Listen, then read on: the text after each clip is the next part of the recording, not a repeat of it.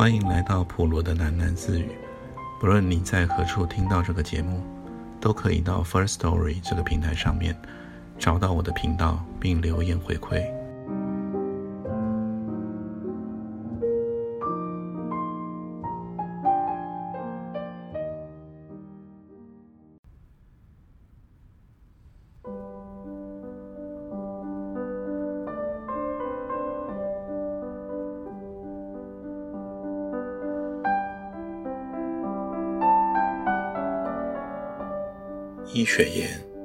确实不必发愁，尹公馆门前的车马从来也未曾断过。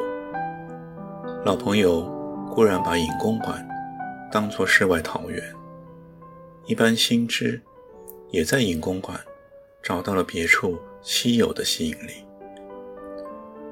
医学院的公馆一向维持它的气派，医学院从来不肯把它降低于。上海霞飞路的排场，出入的人士，纵然有些是过了时的，但是他们有他们的身份，有他们的派头，因此，一进到影公馆，大家都觉得自己重要。即使是十几年前作废了的头衔，经过医学院娇声的亲切的称呼了起来。也如同受过了浩风一般，心理上恢复了不少的优越感。至于一般新知，尹公馆更是建立社交的好所在了。当然，最吸引人的还是医学院本身。医学院是一个最称职的主人，每一位客人不分尊卑老幼，他都招呼得妥妥帖帖。一进到尹公馆，坐在客厅中那些铺满了黑丝面椅垫的沙发上，大家都有一种宾至如归、乐不思蜀的亲切之感。因此，做会总在尹公馆开标，请生日酒总在尹公馆开席。即使没有明堂的日子，大家也建立一个名目。凑到尹公馆成一个牌局，一年里倒有大半的日子，尹公馆里总是高朋满座。医学院本人极少下场，逢得这些日子，他总是预先替客人们安排好牌局，有的时候两桌，有时三桌，他对每位客人的牌品以及癖好。都摸得清清楚楚，因此牌搭子总是配得十分理想，从来没有伤过和气。尹公馆上海名厨的金库小菜，金银腿、贵妃鸡、抢虾、醉蟹，易雪燕亲自设计了一个转动的菜牌，天天转出了一桌桌精致的宴席来。到了下半夜。两个娘姨便捧上了雪白、喷了明星花露水的冰面巾，让大战方酣的客人们揩面醒脑。然后便是一碗鸡汤、银丝面做了宵夜。客人们吃下的桌面也十分慷慨，每次总上两三千。赢了钱的客人固然吃得兴奋，即使输了钱的客人。也是心甘情愿，在尹公馆里吃了玩了，末了还有医学院差人叫好了计程车，一一的送回家去。当牌局进展激烈的当儿，医学院便换上了轻装，周旋在几个牌桌之间，踏着他那风一般的步子，轻盈盈的来回巡视着。像个通身银白的女祭司，替那些作战的人们祈祷和祭祀。阿内啊，干爹又快输得托底喽！每到了败北的阶段，吴经理就扎着他那烂掉了睫毛的眼睛，向伊雪燕发出了讨救的哀嚎。还早呢，干爹，夏思缺呐，就该你摸清一色了。易雪燕把黑丝一垫，枕到了吴经理害了风湿症的背脊上，体恤地安慰着这个命运乖谬的老人。尹小姐啊，你是看到的，今晚啊，我可没有打错一张牌呢，手气就这么背。女客人那边也经常向伊雪燕发出乞怜的呼吁，有时候宋太太输急了，也顾不得身份，就抓起了两颗骰子，啐道：“呸呸呸，不要脸的东西，看你倒霉到什么时候！”伊雪燕也照例过去，用着充满同情的语调安抚他们一番。这个时候，医学院的话就如同神谕一般令人敬畏。在麻将桌上，一个人的命运往往不受控制，客人们都讨医学院的口彩来恢复信心以及加强斗志。医学院站在一旁，叼着金嘴子的三个酒。徐徐地喷着烟圈，以悲天悯人的眼光看着他这一群得意的、失意的、老年的、壮年的、曾经叱咤风云的、曾经风华绝代的客人们，狂热地互相厮杀、互相宰割。新来的客人之中，有一位叫徐壮图的中年男士。是上海交通大学的毕业生，生得品貌堂堂，高高的个儿，结实的身体，穿着剪裁合度的西装，显得分外的英挺。许壮图是个台北市新兴的实业巨子，才四十出头，便出任了一家大水泥公司的经理。许壮图有一位贤惠的太太，以及两个可爱的孩子。家庭美满，事业充满了前途。许壮图成为了一个雄心勃勃的企业家。许壮图第一次进入了银公馆，是在一个庆生的酒会上。伊雪燕替吴经理做六十大寿，许壮图是吴经理的外甥，也就随着吴经理来到了伊雪燕的公馆。那一天。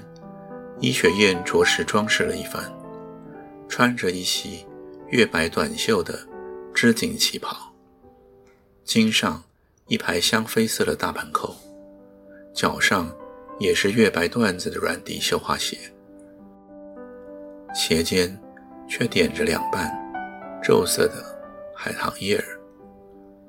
为了讨喜气，伊雪燕破例的在右鬓簪上。一朵酒杯大血红的郁金香，而耳朵上却吊着一对寸把长的银坠子。客厅里的寿堂也布置得喜气洋洋，岸上全换上了才浇下的晚香玉。徐壮图一踏进去，就受中了一阵沁人脑肺的甜香。阿内啊！干爹替侬带来了顶顶体面的一位人客啊！吴经理穿着一身崭新的纺绸长衫，撅着背，笑呵呵地把徐壮图介绍给医学院，然后指着医学院说：“我这位干小姐啊，实在孝顺不过。我这个老朽，三灾五难的，还要赶着替我做生呢。”我蠢蠢道：“我现在又不在职，又不问世，这把老骨头啊，天天还要给出眉头的风湿症来折磨。管他折服也罢。今朝啊，我且大模大样的生受了甘小姐这场寿酒再讲啊。我这位外甥啊，年轻有为，难得放纵一回，今朝。”也来跟我们这群老朽一道开心开心。阿内是个最妥当的主人家，我把状图交给侬，侬好好的招待招待他吧。许先生是稀客，又是干爹的令妻，自然要跟别人不同一点了。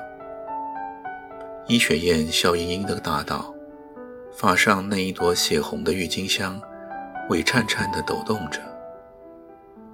徐壮图果然受到了伊雪燕特别的款待，在席上，伊雪燕坐在了徐壮图旁边，一尽殷勤地向他劝酒。让菜，然后歪向他低声的说道：“徐先生，这道啊是我们大师傅的拿手，你尝尝，比外面馆子做的如何呢？”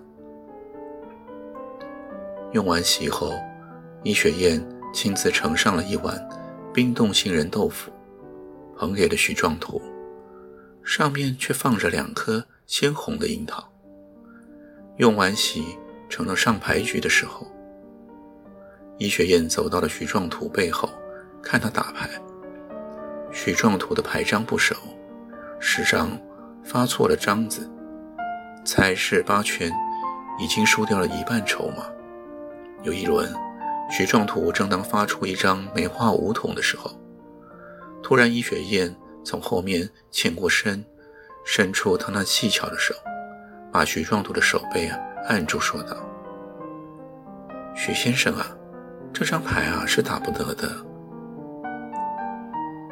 那一盘，徐庄图便合了一副满园花，一下子就把输出去的筹码赢了大半。客人中有一个开玩笑的抗议道：‘尹小姐啊，你怎么下来替我也点点章子？瞧瞧我也输光了。’”人家许先生头一趟到我们家，当然不好意思让他吃了亏回去的喽。许壮图回头看到了伊雪燕，正朝着他满面堆着笑容，一对银耳坠子掉在了他乌黑的发角下，来回的浪荡着。客厅中的晚香玉到了半夜，吐出了一蓬蓬的浓香来。席间，许壮图喝了不少热花雕。加上牌桌上喝了那一盘满园花的亢奋，临走时他已经有些微醺的感觉了。尹小姐啊，全得你的指教，要不然呢，今晚的麻将一定全盘败北了。医学院送徐壮图出大门的时候，徐壮图感激地对医学院说道。医学院站在门框里，一身白色的衣衫，双手合抱在胸前，像一尊观世音，朝着许壮图笑盈盈地答道：“哪儿的话？隔日啊，许先生来白象，我们再一道研究研究麻将经啊。”隔了两日，果然，许壮图又来到了尹公馆，向医学院讨教。麻将的诀窍。徐壮竹的太太坐在了家中的藤椅上，呆望着大门。两腮一天一天的消瘦，眼睛凹成了两个深坑。当徐太太的干妈吴家阿婆来探望她的时候，她牵着徐太太的手，失惊叫道：“哎呀，我的干小姐啊！”才是个把月没见上，怎么你就瘦脱了形了？吴家阿婆是一个六十来岁的妇人，瘦壮的身材，没有半根白发，一双放大的小脚，仍旧行走如飞。吴家阿婆曾经上四川青城山去，听过道，拜了上面白云观里一位道行高深的法师做了师傅。这位老法师啊，因为看上吴家的阿婆天生异禀，飞升时便把衣钵传给了他。吴家阿婆在台北的家中设了一个法堂，中央供着他老师傅的神像，神像下面悬着八尺见方黄灵一幅。据吴江阿婆说，他老师傅常在这一幅黄灵上面显灵。向他授予机宜，因此吴家阿婆可以预卜吉凶，消灾除祸。吴家阿婆的信徒颇众，大多是中年妇女，有一些颇有社会地位，经济环境不予匮乏。这些太太们的心灵啊，难免感到空虚，于是每月初一十五，他们便停止一天的麻将或者标会的聚会，成群结队的。来到了吴江阿婆的法堂上，虔诚的念经叩拜，布施散财，救济贫困，以求自身或家人的安宁。有些有疑难大症的，有些有家庭纠纷的，吴江阿婆一律慷慨的施以许诺，答应在老法师的灵前替他们祈求神助。我的太太啊！我看你的气色竟是不好呢。我将阿婆仔细端详了徐太太一番，摇头叹息。徐太太低手抚面，忍不住伤心哭泣，向吴江阿婆道出了许多衷肠话来。亲妈，你老人家是看到的。徐太太流着泪，断断续续地诉说道。我们徐先生啊，和我结婚这么久，别说破脸，连句重话都向来没有过。我们徐先生啊，是个争强好胜的人，他一向都这么说。男人的心五分倒有三分，应该放在事业上。来台湾熬了这十年来，好不容易盼着他们那水泥公司发达起来，他才出了个头。我看他每天为公事在外面忙着应酬，我心里只有暗暗着急。事业不事业倒在其次，祈求他身体康宁。我们母子再苦些也是情愿的。谁知道打上月起，我们徐先生竟好像是变了一个人似的，经常两晚三晚不回家。我问一声，他就要摔碗砸筷。脾气暴得不得了。前天连两个孩子都挨了一顿狠打。